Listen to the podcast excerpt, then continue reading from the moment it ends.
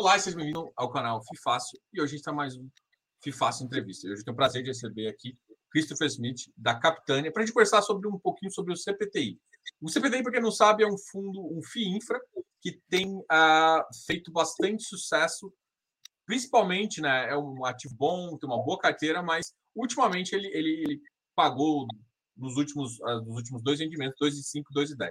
A gente sabe que isso chama um pouco de atenção, isso está trazendo mais atenção ativo e a gente aproveitou aqui para conversar com o gestor para entender um pouquinho sobre isso. Mas antes, antes da gente começar a falar do CPTI, que é um fundo bem interessante, vamos falar um pouquinho do Christopher, um pouquinho da Capitânia e também um pouquinho desse mercado de infra, tá? Seja bem-vindo ao canal, Christopher. Pô, obrigado, Diogo. Obrigado aí ao canal Fifácil e obrigado a todo mundo aí que está assistindo, gastando tempo aí para se aprimorar no mercado financeiro. Legal. É...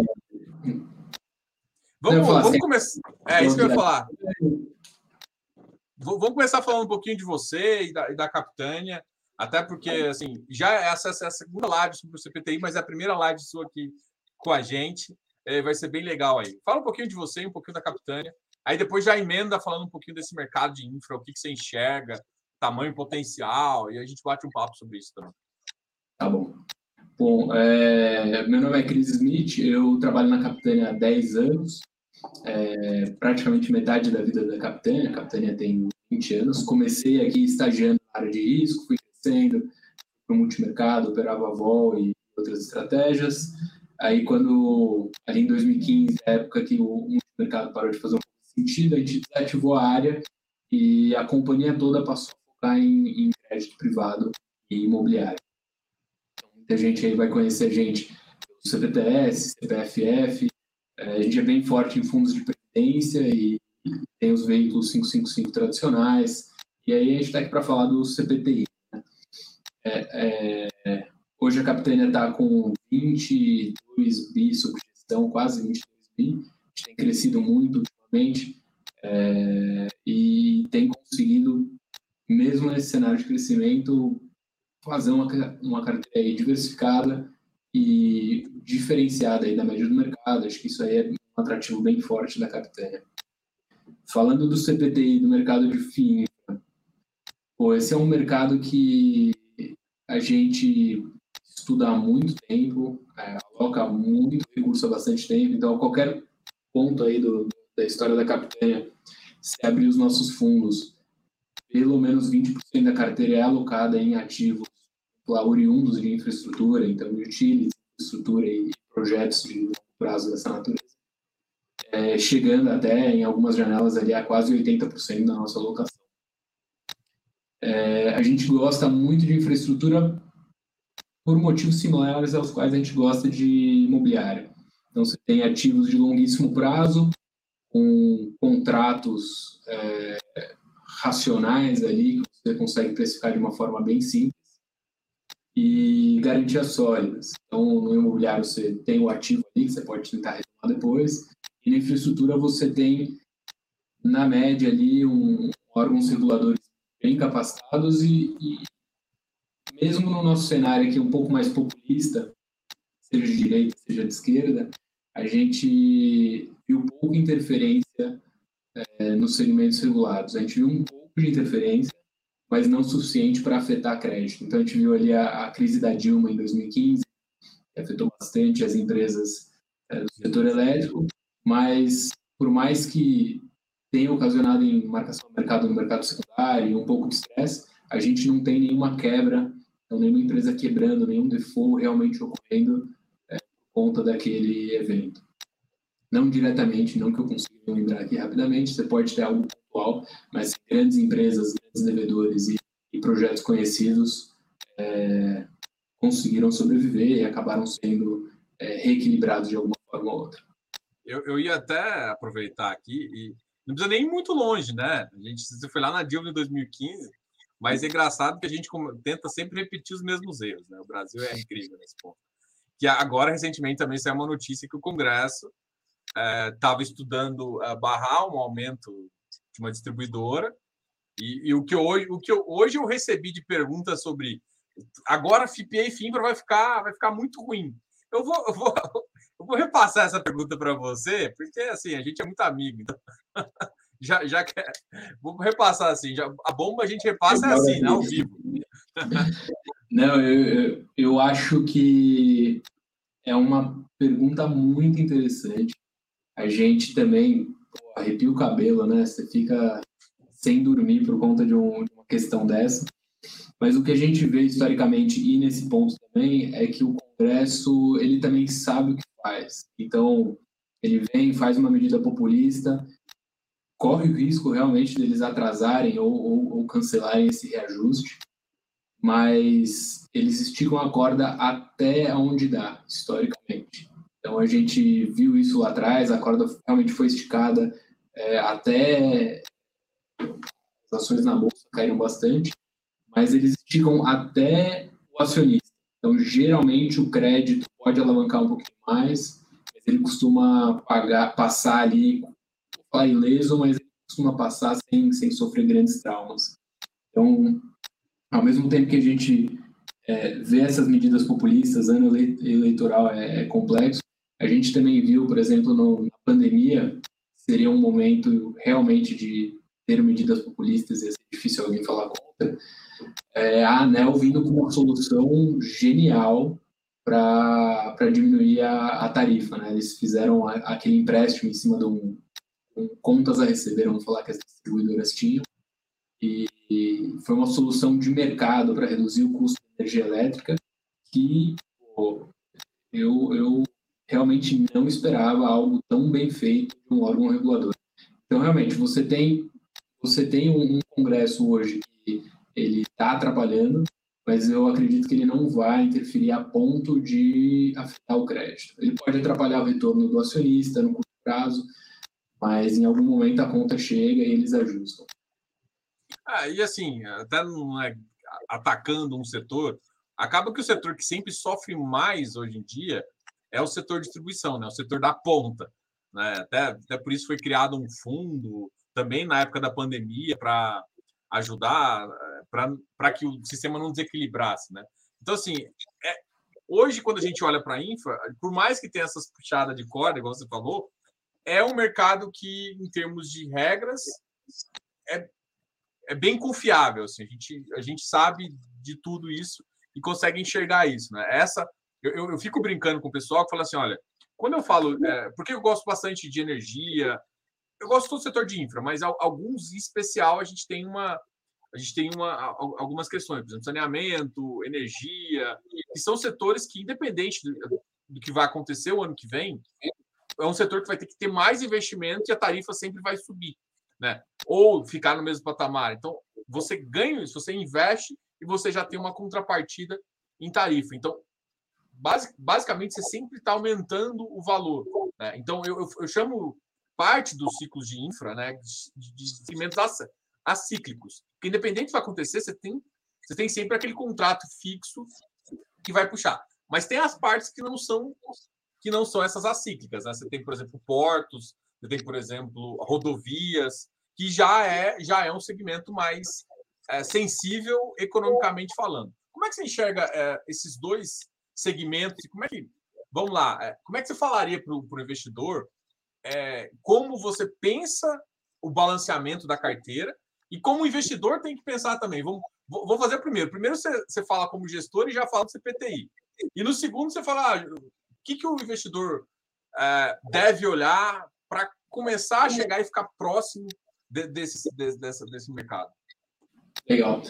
Bom, pensando como gestor aqui, CPTI, eu, o que eu sempre falo é que se você quer ter uma carteira de qualidade, com boas taxas e pulverizada, que é o mais importante, é difícil você fugir um pouco do que é o, vamos chamar, o CAPEX Brasil. Você tem muito investimento a ser feito no Brasil e é difícil você falar, ah, eu só vou fazer saneamento sem ter uma carteira mais concentrada do que você deveria. Então, se você quer realmente é, aproveitar o melhor de todos os segmentos, a carteira, ela invariavelmente, a não ser que você tenha alguma crise pontual em algum setor, ela vai representar o que é o CAPEX do Brasil. Então, vai ser muito forte em setor elétrico, consequentemente, é um setor que a gente gosta muito por ter uma regulação muito forte, ter uma, é, um racional tarifário muito importante. É, a gente tem hoje também saneamento. Você pensar em o percentual da população que não tem tratamento de esgoto no Brasil é um absurdo. Então, saneamento não, não ser o carro-chefe de investimento de, é, de um fundo de infra seria também um absurdo. Eu acho que é, agora que a gente tem a agência reguladora ANA, ela ainda não tem o poder da ANEL, ela ainda vai ter que se provar, ainda tem, tem um espaço aí para encontrar o seu caminho, mas a gente tem empresas muito sérias é, nesse gap aí, tentando se consolidar e crescer para fazer esse tipo de investimento.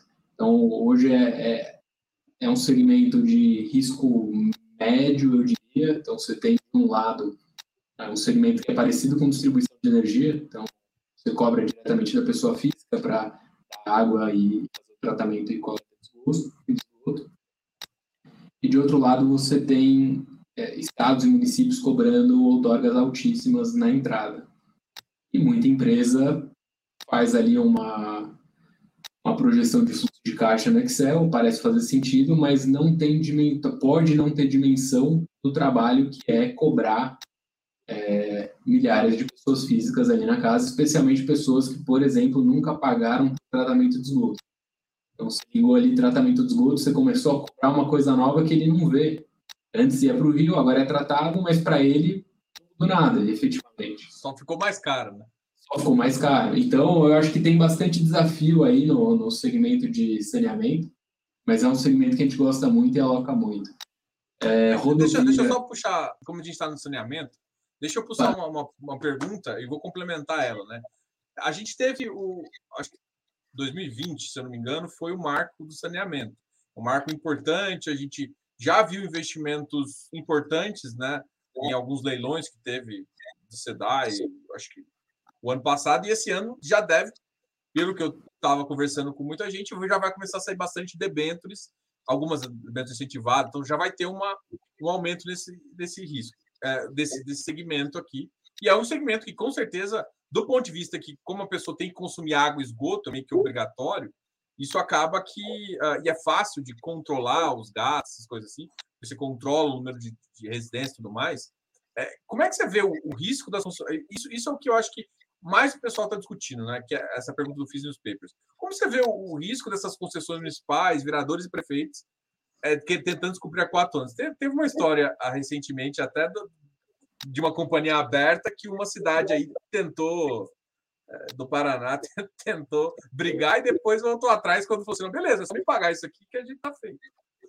Como é que você enxerga isso, né? Vai, vai ser mais vai ser pro lado populista ou vai nessa mesma linha ou você enxerga que vai ser na mesma linha da, dessa questão de energia. O cara vai até tentar ser populista, mas na hora que vier a conta ele não tem o um recurso, não vai deixar de lado. É, essa questão municipal é muito complicada. Então a gente evita ao máximo, por exemplo, se um município, é, vamos falar, menor, mais longe de grandes polos, tivesse interesse em fazer algum tipo de debênture, eu não, é, acho, não acho que é algo que seria viável, não acho que é algo que a gente passaria em comitê de crédito. É, você precisa realmente ter, para entrar em município, você precisa ter uma EGE, você precisa ter uma, uma BRK ambiental, uma empresa que já está acostumada com isso, tem uma equipe é, jurídica forte e, vai conseguir equilibrar esses, esses tipos de municípios aí que podem ter jogadas populistas. Agora, com a questão da. Falando de saneamento, né, acho que a pergunta do é, é mais genérica, não só de saneamento, mas falando de saneamento, com o marco, os municípios são obrigados a comprovar como eles vão atingir ali a, os patamares de, de universalização de água e esgoto. E dificilmente o município vai ter algum plano de CAPEX, ele vai ter alguma fonte de receita que vai conseguir comprovar que ele vai conseguir fazer esse tipo de investimento. Então, acho que invariavelmente eles vão ter que se aliar, se aliar a alguma empresa, seja de capital aberto, seja o Zezinho ali que, que vai fazer alguma mutreta, mas a gente não entraria na empresa do Zezinho da mutreta e entraria nas de capital aberto até conseguir estudar projetos menores, de companhias menores, como o Private Equity está querendo entrar, está querendo fazer alguma coisa, a gente analisa. mas é difícil para um entrante, é, especialmente um, um gringo, né, tentar entrar em município do interior. É, eu, eu, aposto que os vereadores vão jantar esse, esse então, é muito caso a caso, é difícil ser genérico, mas mesmo naqueles que, é, o que acabou sendo nesses leilões é meio que fazendo um pacotão, né? Você pega essas cidades que talvez não a conta não fecha tanto e põe numa junto com uma cidade que aí brilha os olhos dos investidores. Então você leva na média você está levando bem, mas tipo, uma coisa é muito boa e uma coisa ali é meio ruim.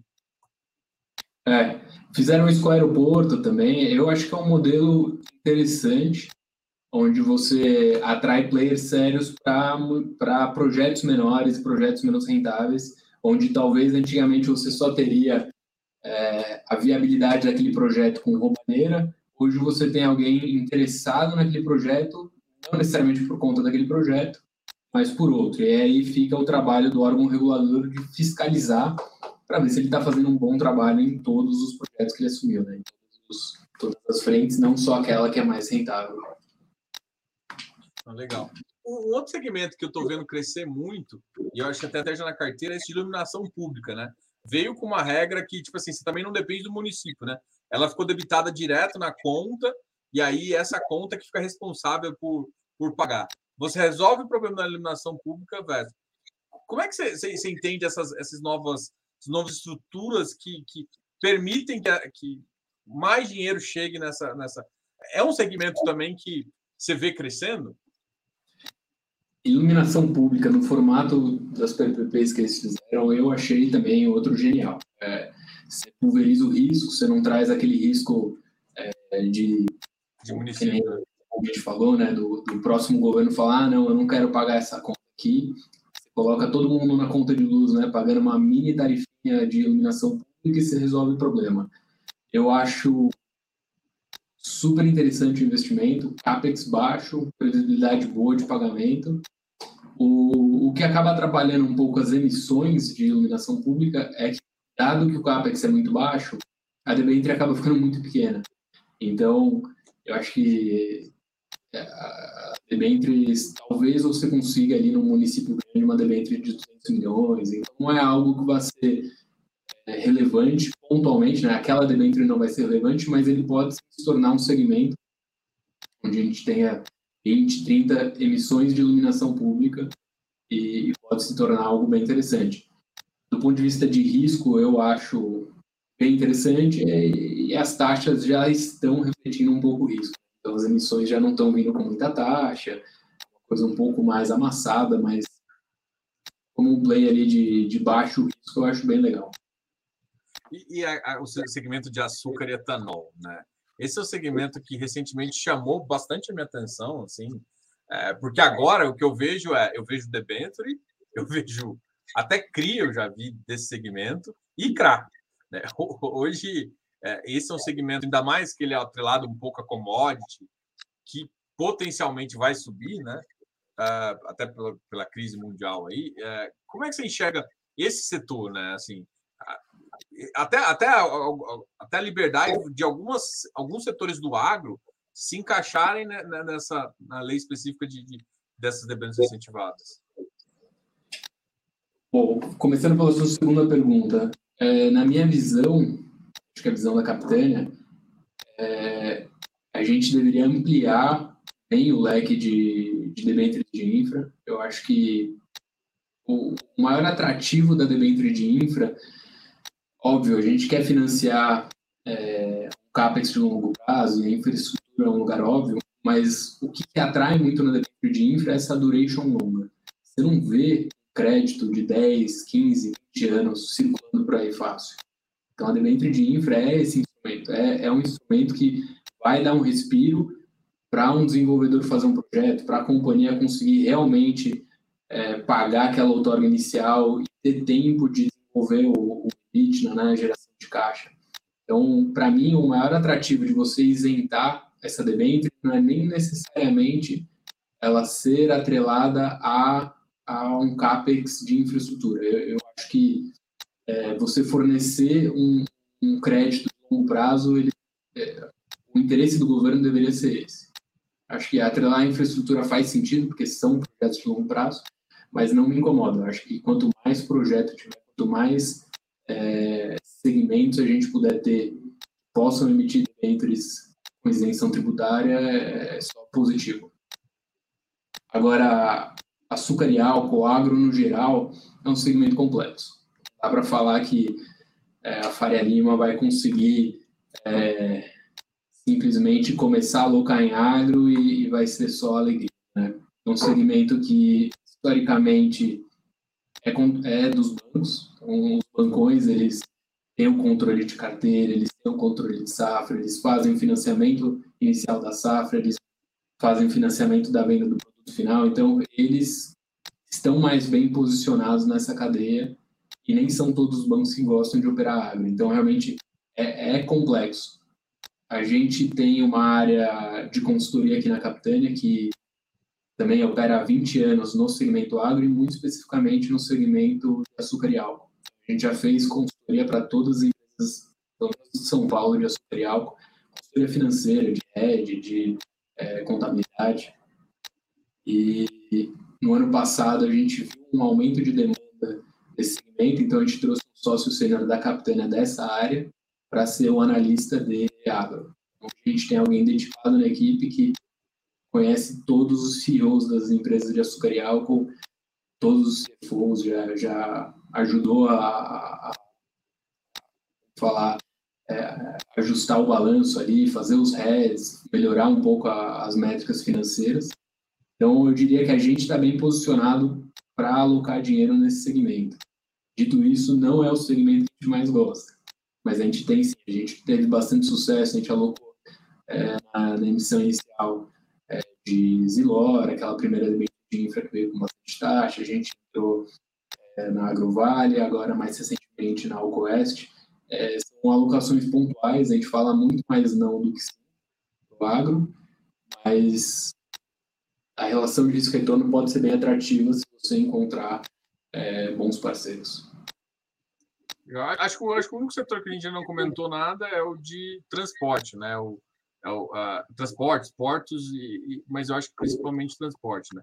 Tanto uh, concessões rodoviárias quanto aquele que o pessoal chama de mobilidade, né? Metroviário, metrôs e VLTs hoje em dia. Legal. Bom, esses são mais é, os mais cíclicos que você comentou são esses, né? Eles tão, têm uma relação muito maior com o PIB. É, vamos falar portos, é, a gente gosta bastante. A gente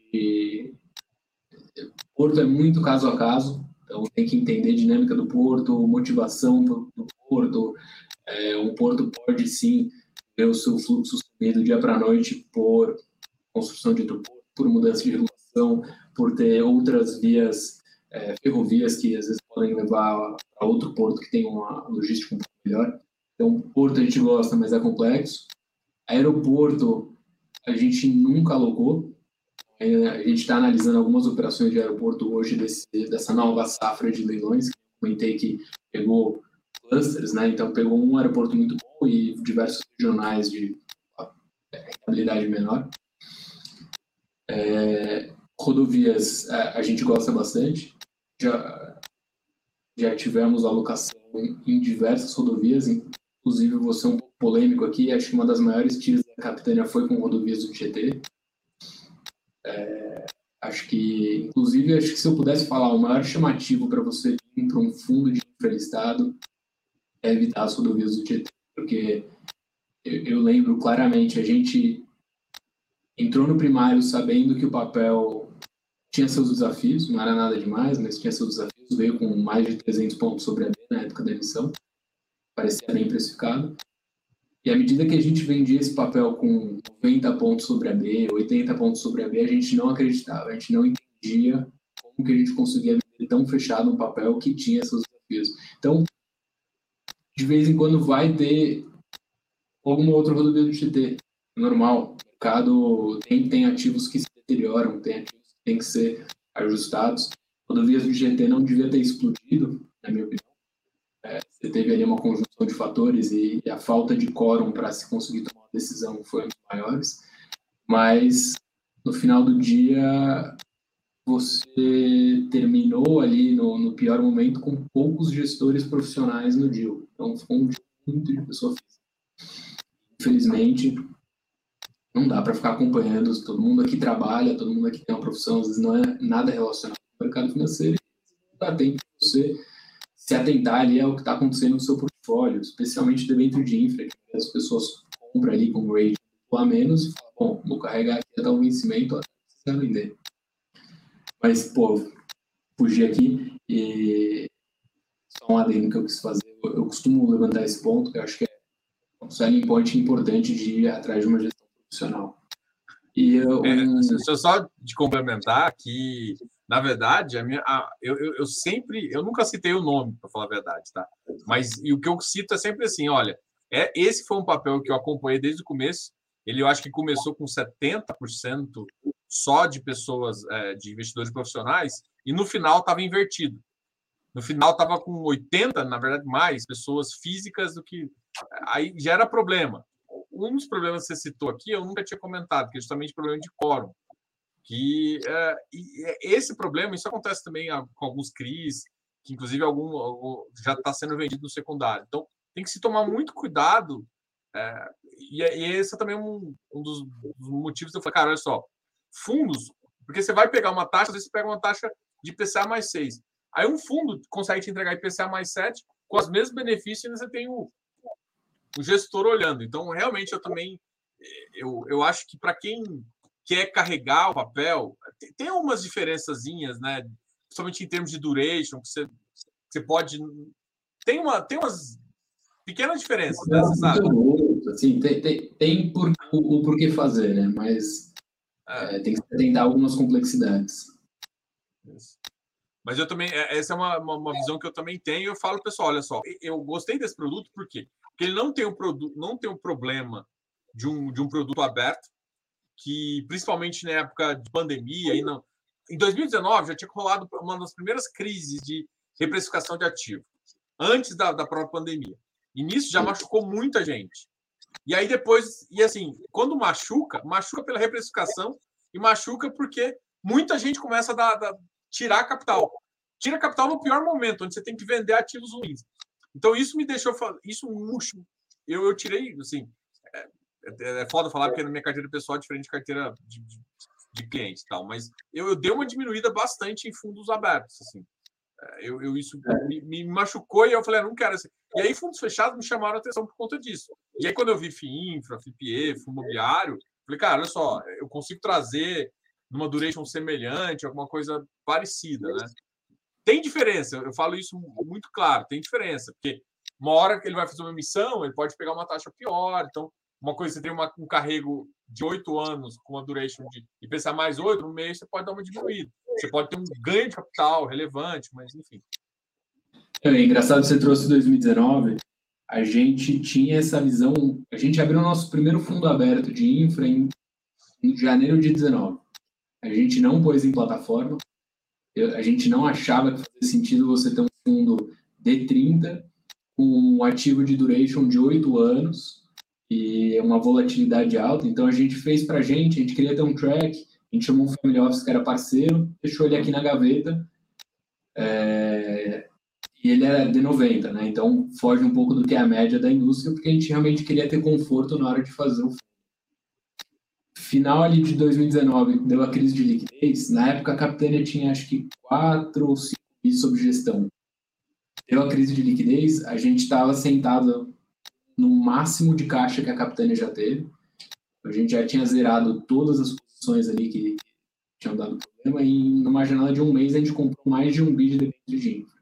Então, a gente encheu ali pô, quase 25% da Capitânia em debênture de infra. A gente deu saideira para todos esses fundos que é, se ferraram na época.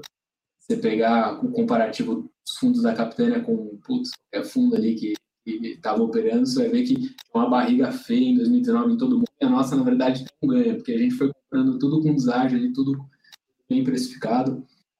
Realmente, timing de mercado é muito importante. Então, você tem um fundo fechado, você pode operar com calma nos momentos de crise, vai, vai agregar muito retorno. Pandemia a gente viu a mesma coisa. Os fundos com janela de resgate mais longa, a gente tinha muita flexibilidade de girar carteira, aproveitar umas arbitragens e conseguir retornar muito mais rápido ali para a linha. Legal. Vamos entrar antes. Eu, eu, queria entrar no a questão até do próprio fundo em relação a um pouco de caixa, competência, mas eu queria que você falasse um pouquinho da sua visão uh, do mercado de crédito do Brasil, mas no sentido assim, mais de taxa de juros, né? O que você acredita? Como é que você acha que isso vai influenciar até o próprio, até o próprio CPTI? Né? Por exemplo, a gente está. O Fed acabou de anunciar a alta, o Copom está tá forçando também. Como é que você enxerga esse cenário para ativos de crédito? Né? E como é que você enxerga esse cenário? Você acha que, por exemplo, o ciclo que estão prevendo, que já no ano que vem já tem uma baixa, será que não está um otimismo aí demais e talvez esse ciclo vai ser mais longo que está todo mundo falando e aí ativos de crédito tendem a, a, a segurar mais, né? Eu acho que o ciclo de inflação, bem ou mal, agora que o Fed, o Banco Central acordaram, o ciclo de inflação, do pico de inflação deve estar próximo.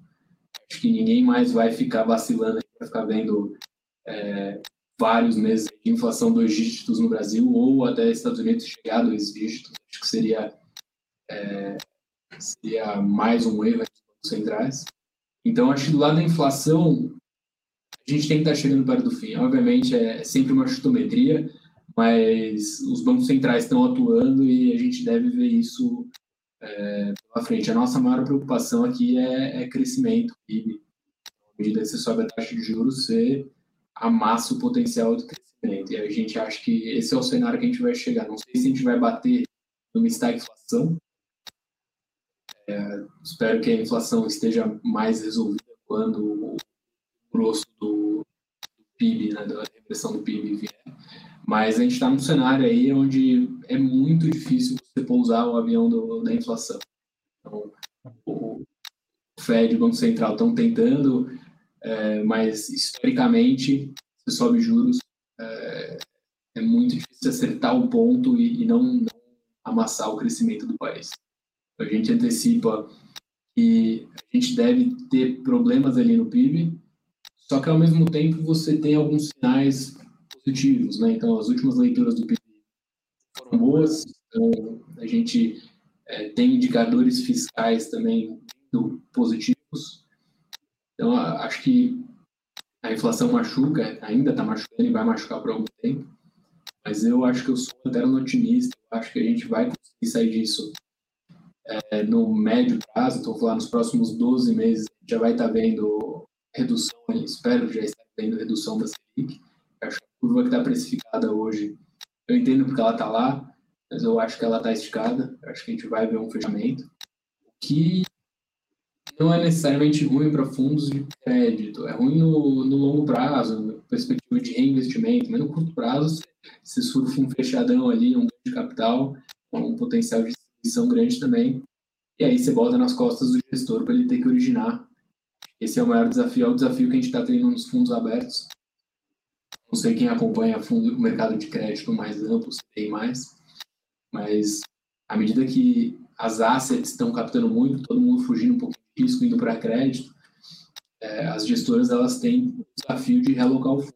E muita gente vai só no secundário e raspa tem ali de melhor no secundário, comprime taxa, o que melhora o resultado do fundo, mas no longo prazo não é sustentável. Parte do que atrapalhou em 2019 também. Então, acho que a capacidade de originação da gestora é o que diferencia. A gente, em épocas de Selic A2, em épocas de Selic A15, a gente está sempre trabalhando, sempre girando carteira, sempre originando, para conseguir fazer o melhor com o cenário que a gente tem. Tenho como mudar o cenário macro, mas eu tenho como aproveitar as melhores oportunidades de cada momento. É, eu acho que essa característica de vocês, a gente viu, para quem acompanha o, CPT, o CPTS há mais tempo, o CPTS tinha isso, muito característica, e o CPTI também, né? Uma característica da Capitânia, né? Essa originação forte, né? Uh, e agora vocês estão até fazer uma, uma uma puxada. Vocês também agora estão chamando um fundo de água também, se eu não me engano. Ok, desculpa. eu, eu, comentei assim, falei que a originação é um papel forte de vocês, né? Vocês fazem isso desde o CPTS, no CPTI, e agora também vocês estão até uma, com um pezinho fazendo no, no, no fundo que vocês lançaram água também, que vocês vão lançar. É, a, a tese da casa, a gente sempre fala, a tese da casa é a mesma para qualquer produto que a gente fizer. Então, a gente é muito ativo no mercado primário, muito ativo no mercado secundário. A gente quer ter uma carteira diferente da média do mercado. Vai ter um overlap, 30%, 40% vai ser igual. A gente faz um cherry picking ali do melhor que o mercado tem com o melhor que a gente consegue originar. E aí essa, essa mistura aí de ativos proprietários e ativos de mercado, ela vai variando ao longo do ciclo de crédito. Então, na crise, na pandemia, à medida que as taxas abriam muito e, e, a, liquidez no mercado secundário deteriorava, a nossa carteira migrou para uma carteira muito mais parecida com a do resto do mercado. A gente foi comprando tudo que eles iam vendendo. À medida que as taxas fecham e a gente precisa realocar com qualidade o nosso fundo, aí a gente volta para a nossa originação primária, é, mais proprietária aqui com parceiros e tudo mais. É, e aí entra um detalhe importante que o fundo consegue fazer, né? O fundo hoje consegue fazer bastante ganho de capital. E é assim, para quem olha os números, é, é um, um, um, um, Você consegue uns, uns, caps acima da, da média, ou seja, quando você fala aquela taxa equivalente lá, você está considerando só a sua taxa de carteira. E aí, quando você traz um ganho de capital para a mesa, esse é o, é o, é o resultado da sua gestão ativa, e, ou seja, é, é um resultado extra aquilo lá. Então, é mais ou menos isso. É, ele, ele tá agregando no resultado. A gente sempre é, a gente sempre brinca aqui que a gente tem que pelo menos devolver a taxa de gestão nos fundos com gestão ativa. Então, o CPT ele cobra 1%, eu tenho que entregar anualmente para o meu investidor 1% ali de trabalho braçal de girar a carteira é o que a gente mira. Costuma ser mais, é, a gente historicamente entregou até mais do que isso de giro, mas é, como benchmark aí para vocês me cobrarem, é o que a gente vai tentar fazer. Legal. Vamos falar de um outro assunto também, que é a questão de caixa e competência, né? Eu acho que é, em, fevereiro, né, o fundo veio assim, vocês mostram o resultado do fluxo caixa, né? Até quando eu tinha conversado com o próprio Arthur, vocês, quando come, come, começou até o, o, tipo do relatório, veio um relatório muito próximo do que era o CPTS, para quem acompanha. Acho que agora já está migrando, já tem mais diferença e tudo mais. E uma das, até das estratégias que vocês assumiram foi colocar a caixa. É natural que nesse mercado, como você tem uma amplitude de visão, né? Você pode ter caixa, pode ter competência. Eu vejo outros ativos que pagam caixa. É, você tem isso. E aí você mostrou aqui, aí o pessoal assustou um pouquinho. Eu lembro que fevereiro eu recebi muita pergunta, é, quando o resultado acumulado passou a ficar negativo. Né? Se você for olhar, é, até, até no, no, mês de março ainda está um pouco negativo, mesmo você tendo um resultado uh, bem relevante. Né? Como é que foi essa mudança? Porque qual foi o objetivo e como é que é a cabeça de vocês em relação a isso? É, vai, vai permanecer sem competência? Como é que vai ser isso? Eu, eu queria construir aqui uma linha do tempo rápida. É, o CPTI foi o primeiro fundo listado de infra. E como a gente estava desbravando aí o mercado novo, a nossa visão era vamos tentar simplificar para o investidor. O investidor conhece distribuição resultado caixa. Então, vamos colocar no fundo que ele vai distribuir resultado caixa, porque é algo que eu consigo comparar diretamente o CPTI com o CPTS e outros fundos imobiliários. Então, na minha cabeça, a gente não queria criar um asset class novo de um ativo. A gente queria simplesmente compor uma carteira de renda que já existia em cada cliente. É, isso, eu acho que a tese ainda é válida, mas à medida que outros FIINFRAs foram surgindo, e cada um com a sua estratégia, cada um com o que você falou, tem gente que faz competência, tem gente que faz caixa, o mercado está começando a se assentar, a gente achou um pouco restritivo a gente se travar em resultado caixa. Nosso foco aqui é linearizar ao máximo o dividendo. Então, eu não quero ter um dividendo ali que é, vai cair dois reais um mês, aí no próximo é 50 centavos. Eu acho que isso gera volatilidade na cota desnecessária. Eu quero trazer o máximo de insumo para o investidor conseguir fazer a própria conta e tentar entender qual é o próximo dividendo. A melhor forma de fazer isso é não puni-lo também em um mês que é difícil de fazer caixa. Então, o mês que a gente optou por não girar a carteira era um mês que tinha acabado de começar a guerra, a gente estava com muita volatilidade no mercado e a gente sentiu que girar a carteira só para destravar resultado do caixa seria é, destruir valor do investidor, simplesmente por uma regra arbitrária que a gente colocou ali para simplificar. Então a gente quer ter transparência no fundo, a gente vai continuar apresentando a tabela e o que, que a gente vai fazer? Eu não vou fugir nem do contábil nem do caixa. Eu vou ter os dois como balizadores. E, por exemplo, nem se falou, aquele mês a gente não conseguiu girar a carteira por sentir que seria negativo para o cotista, a gente ia girar só para girar, para destravar valor e conseguir distribuir dividendo. Então a gente assumiu um gap no resultado caixa, mas apresentou que o contábil era o suficiente para contribuir para esse gap. No, no mês subsequente, a gente gerou mais caixa do que a gente distribuiu, diminuindo o gap, e nesse último mês o relatório vai sair e a gente diminuiu esse gap de novo.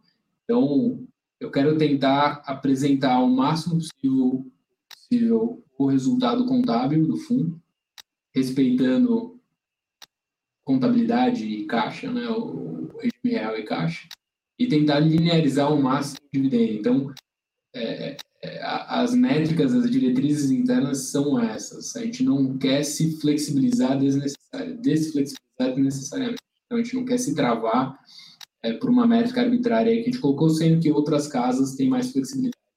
Então, à medida que o mercado vai, vai evoluindo, é, ele, ele, ele, vai migrar para um consenso geral, eu imagino. Então, outro exemplo, no começo a gente saiu com uma amortização é, mensal e muita gente tinha amortização trimestral.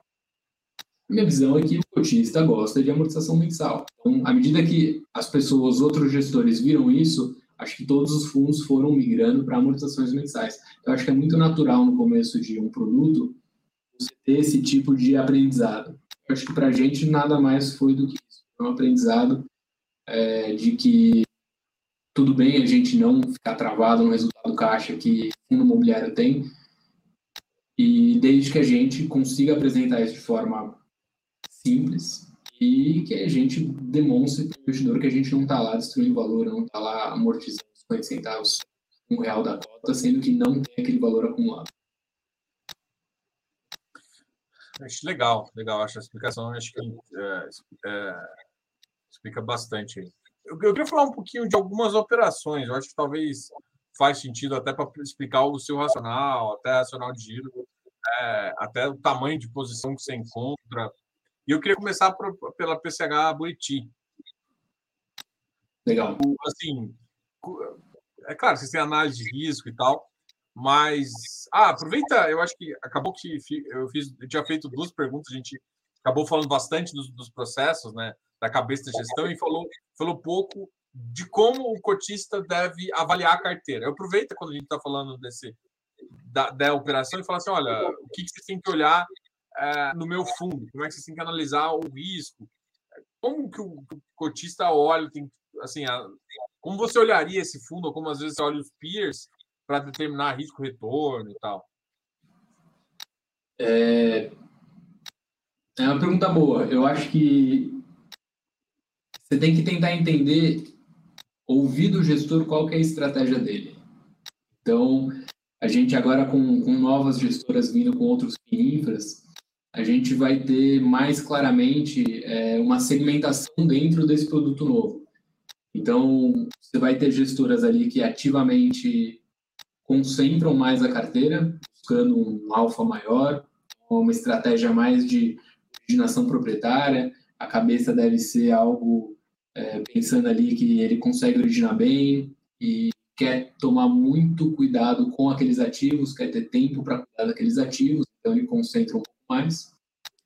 É, e, e, tem gestores que vão pulverizar mais. E aí, dentro dos que pulverizam mais, você vai ter gente que vai comprar as operações mais papai com mamãe, operações de mercado, e vai ter uma carteira mais baixo risco, menos retorno, e vai ter gente que vai tentar pimentar um pouquinho mais, que acho que é mais ou menos onde a gente se encaixa. Uma carteira bem pulverizada, mas com uma originação proprietária ali e um, uma proposta de ganho de capital no mercado secundário à medida que esses ativos vão sendo originados. Então, eu acho que o ideal é você montar uma carteira diversificada também nesses fundos. Então, uma carteira concentrada faz sentido?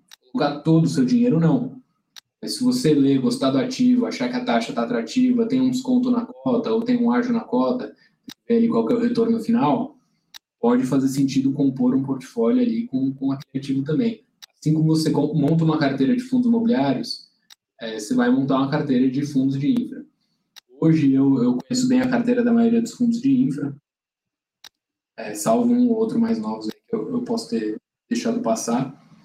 Todo mundo tem uma carteira média saudável, o que eu julgo ali é mais concentração. Então, quando você pega é, uma carteira com menos de 10 ativos, eu julgo ela bem concentrada, mas ao mesmo tempo o gestor pode controle muito grande em cima daqueles ativos, pode ter um conforto e um motivo para se concentrar eu particularmente eu, eu, vejo um pouco de risco em concentração. Então, assim, sendo extremista, pode cair um meteoro na minha PCH e ela pode parar de ir a energia. Completamente fora dos parâmetros, não dá para você especificar isso. Mas se você tiver 40% do seu fundo em algo assim, do dia para noite ele para de a caixa, pode ser um problema. Então, final do dia, eu, eu, eu, gosto de diversificação, acho que a maioria dos investidores de crédito gostam de diversificação. É, um jeito natural de avaliar risco é rating. Eu entendo isso, a gente não tem trave de rating no fundo. É, acho que para algumas operações a gente agrega muito valor. Em operações pequenas, o, o que as pessoas às vezes não sabem é que o custo do rating é muito alto. Então, uma agência de rating cobra ali por ano 200, é, 300 dólares para manter o rating ativo. Ou às vezes um pouco menos, mas é, é, um custo relevante. Se você tem uma operação de 40, 50 milhões de reais, é um custo que começa a comer a taxa final do investidor. Então, se você tem uma operação pequena, é muito natural que ela não tenha rating por onerar demais ali a estrutura como todo. E, sinceramente, a gente não usa rating na análise de crédito. A análise de crédito é 100% interna. O rating para a gente é mais um carimbo que valida a operação no mercado secundário, é mais fácil de, de fomentar o ativo depois numa negociação, mas do ponto de vista de risco de crédito, a gente não dá tanto valor para rating, não. Eu acho que eu fui um pouco genérico ali na explicação de questão direcionais, mas é, acho que foco em concentração é um bom ponto e acompanhar a carta mensal do gestor, ver se você acha que é, aqueles ativos fazem sentido. É difícil de você não parar para olhar ativo a ativo e sentir um pouco a diversificação da, da carteira. Legal.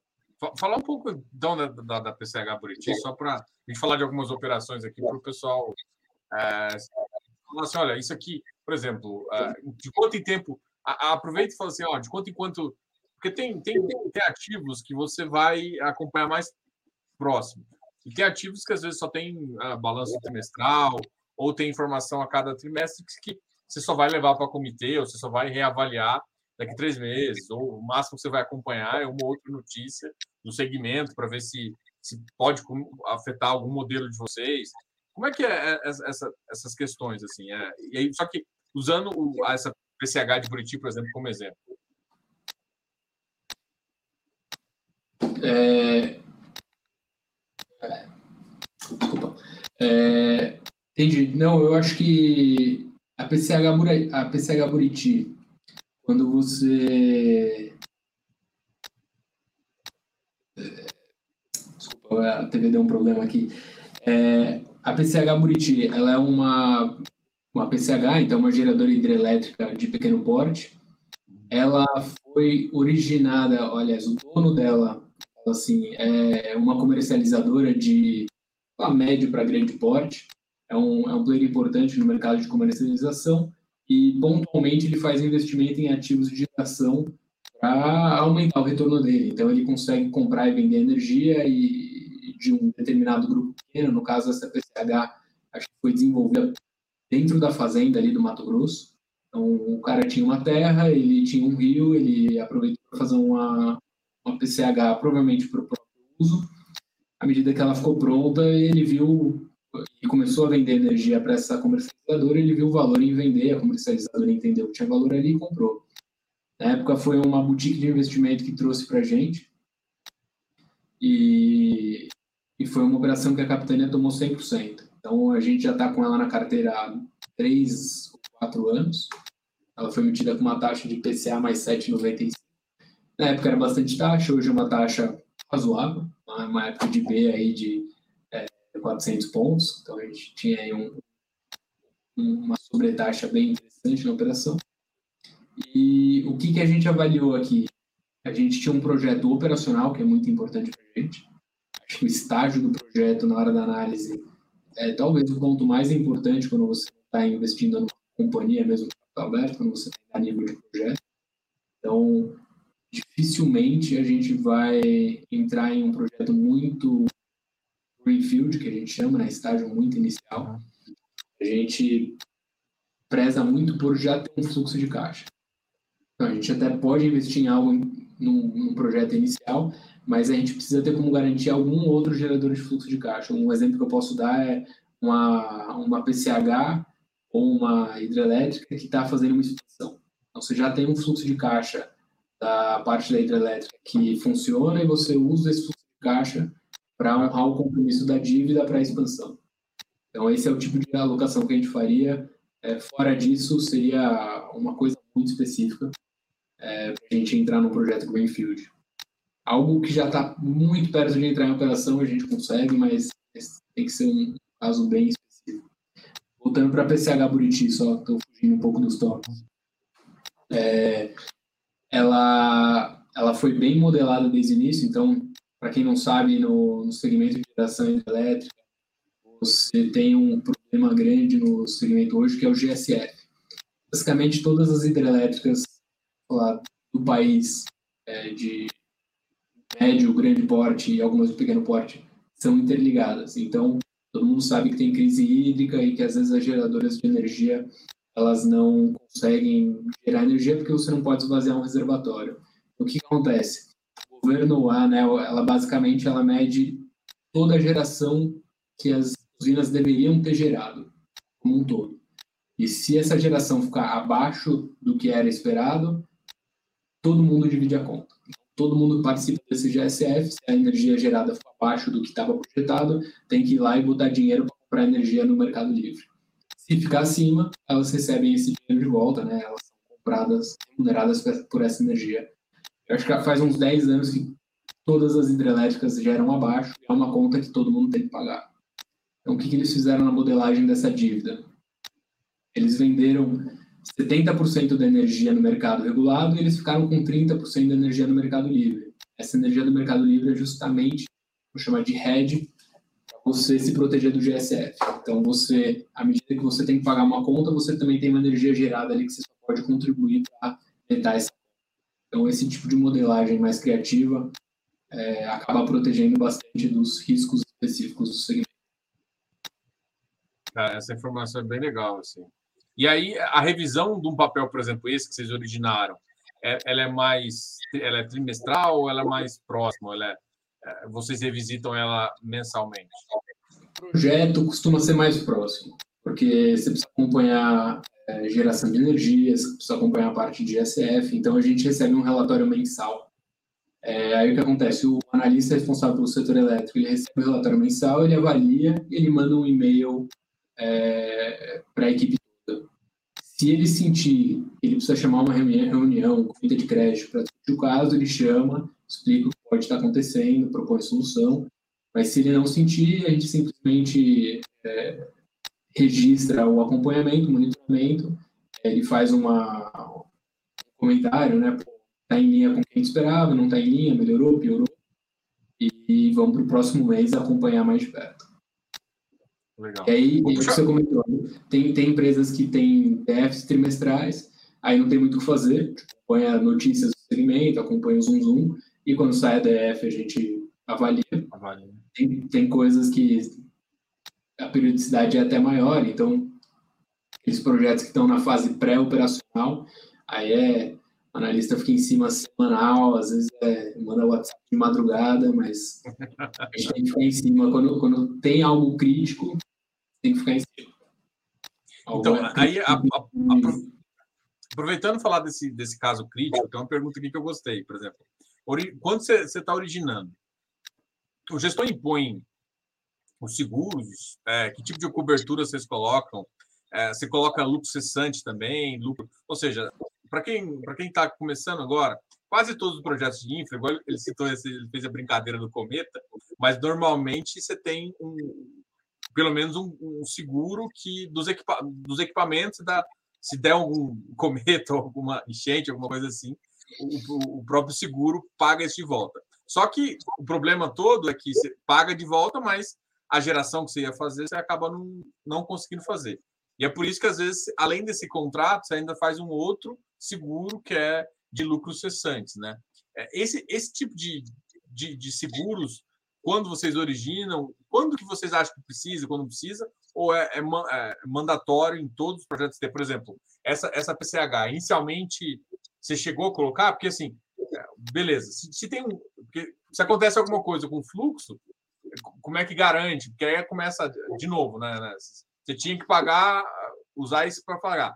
Ela deixa de gerar energia, ainda tem que pagar a multa que fica maior ainda, né? Como, como é que funciona? Como é que vocês pensam nessa quando vocês originam?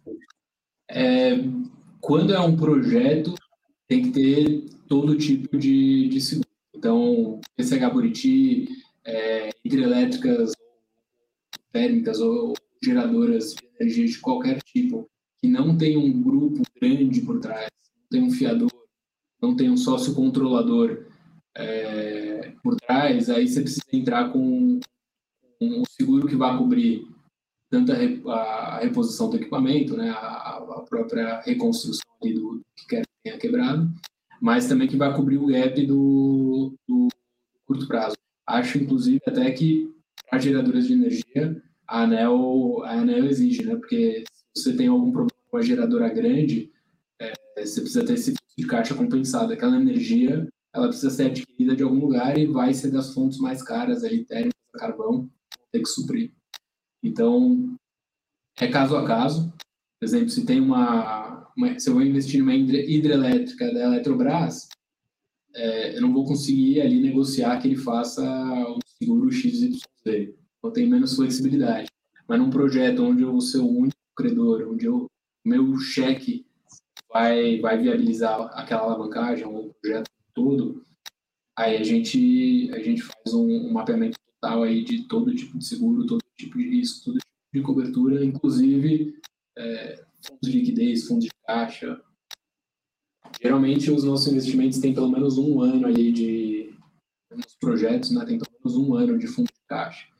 Então, mesmo se ele tiver algum problema ali, tiver até atraso na seguradora para liberar esses recursos, a gente vai continuar recebendo até, até ele conseguir fazer a, a troca do equipamento, a reposição, ou tirar o cometa ali da PCH. Legal. É, é, essa informação é sempre interessante, né, para o cotista olhar assim, essas informações, saber o que está por trás, né? Porque muita gente fala, ah, mas se der problema, é. ainda mais quando o cara não, não, não, consegue enxergar, né? Porque às vezes imóvel, cara, não, mas o imóvel está ali, eu sei, se der algum problema eu vou ver. É, mas eu acho que às vezes a, a regulamentação de infra, eu acho que ela é muito mais apertada por conta de tudo isso, principalmente de energia, eu acho que de tudo já está muito mais apertada em relação à questão de seguros e, e, para proteger mesmo o investidor. Né? É um mercado que já está ele, ele é seguro porque ele é complexo, mas a complexidade dá um frio na barriga. Então, é, a gente poderia fazer um episódio de 10 horas aqui só de energia elétrica, falando de regulação de energia elétrica. Eu poderia gastar aqui o ouvido de todos os, todos os ouvintes. Realmente é, é, é importante ser complexo para você diminuir incerteza. Então, você ter ali, para cada gatilho que ocorra no mercado, você já tem uma resposta pronta, é fácil de modelar, só que ao mesmo tempo é um pouco, é um pouco demais ali para o investidor final ter que parar e entender todos esses pontos. Legal. Vou aproveitar e perguntar de uma outra, que é uma que está gerando também uma, uma certa. Uma, bastante perguntas, é a relação do Metro Rio. Né? É uma empresa. No final, a, a Bebentre começou a, a empresa começou a gerar um resultado um pouco abaixo, enfim. Metro Rio. É, ela é uma dívida que veio com bastante taxa, tinha seus desafios, então ela não é um, uma debenture trivial de mercado, vamos falar assim, ela é uma debenture que veio bem precificada para remunerar pelos desafios. Um dos primeiros desafios já foi concluído, que é a troca de controle. Então a gente tinha a Invepar antes, quem não conhece a Invepar é uma companhia é, de infraestrutura aí da época da Lava Jato, passou por diversos problemas, já trocou o controle dela, mas ela ainda tem um pouco de preconceito no mercado. Pessoalmente, só tive boas experiências com a Invepar, mas eu entendo que é, ela acaba ainda tendo uma estigma é, um pouco ruim. E trocou o controle pelo Mubadala, então um fundo soberano com muito dinheiro para alocar se precisar. Tem muito investimento no Rio, que é importante, então não é um fundo é, externo que não sabe operar no Estado, que o Estado e a cidade são complexos. Então, ele tem muito investimento local, ele sabe trabalhar, ele sabe negociar ali as, as dificuldades. E, e aí a gente tem, então esse é o primeiro desafio que foi concluído, a gente tem um acionista bem capitalizado e comprometido com os investimentos no país. E o segundo desafio é fluxo. A gente ainda vive um fluxo abaixo do esperado aí por conta da pandemia. É, quem está saindo na rua, ainda tem muita gente de home office, mas quem está saindo na rua, é, aqui na Faria Lima, é, vou falar que está nos níveis pré-pandemia, mas está muito agitado, tem muita gente na rua. E, e, no Rio de Janeiro eu entendo que o home office ele ainda está um pouco mais. É, ele, ele que ainda está um pouco mais forte. O fato da tarifa do metrô do Rio estar tá tão cara atrapalha. É uma tarifa que foi reajustada por IGPM. Eles deram uma suavizada no IGPM, mas foi um reajuste alto.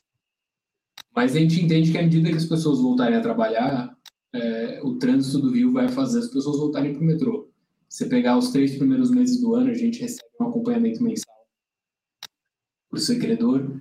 É, o fluxo já está voltando, então a gente já está bem acima do que foi o fluxo do ano passado e ainda está bem abaixo do que foi pré-pandemia. A expectativa é que o fluxo total volte a partir de 2024. Então, esse ano a gente ainda vai ficar o ano inteiro abaixo do que era, mas, de novo, nada muito longe do que estava projetado quando a gente entrou na debate. Então, aquela situação que, pô, gostaria que o fluxo tivesse melhorado, gostaria de surpresas positivas, gostaria, mas ainda assim estou num ativo que me remunera muito bem por um risco que eu ainda considero baixo. É, um metrô talvez seja o, o CAPEX, o, o, investimento mais importante para municípios e cidades. É realmente o que você tem de ganhos de metrô por tirar gente de trânsito, tirar gente de, de ficar parada ali dentro do carro, é muito grande. Então, tem um incentivo muito grande para o investimento dar certo. Legal. Eu queria agradecer demais esse bate-papo aqui. Uh, lembrando, pessoal, que essa vai ser uma live um pouco diferente. Essa live ela não vai ficar disponível, tá? Então a gente vai tirar ela uh, logo, logo mais. Tá? Essa vai ser uma foi, foi um pedido aí.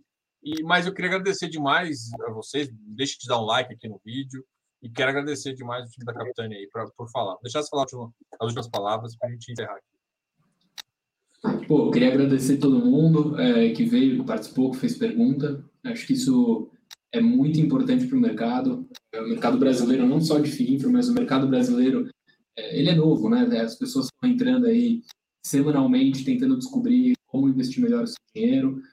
O CDO, o canal FIFAS fazem um ótimo trabalho aí de é, trazer informação para um público que precisa. Espero continuar fazendo essas lives com vocês e espero que a gente sempre consiga atingir o máximo de pessoas possível. E, pô, todo mundo que assistiu aí, vai lá comprar uma cotinha do CPTI. boa, boa. Pessoal, até mais. Deixa de dar um like aqui no vídeo. A gente vai ter outras oportunidades, vai conversar com certeza mais aí sobre o produto e várias outras novidades aí a gente vai ter, ok? Galera, obrigado aí pela, pela conversa, pela audiência e até mais. Tchau, tchau.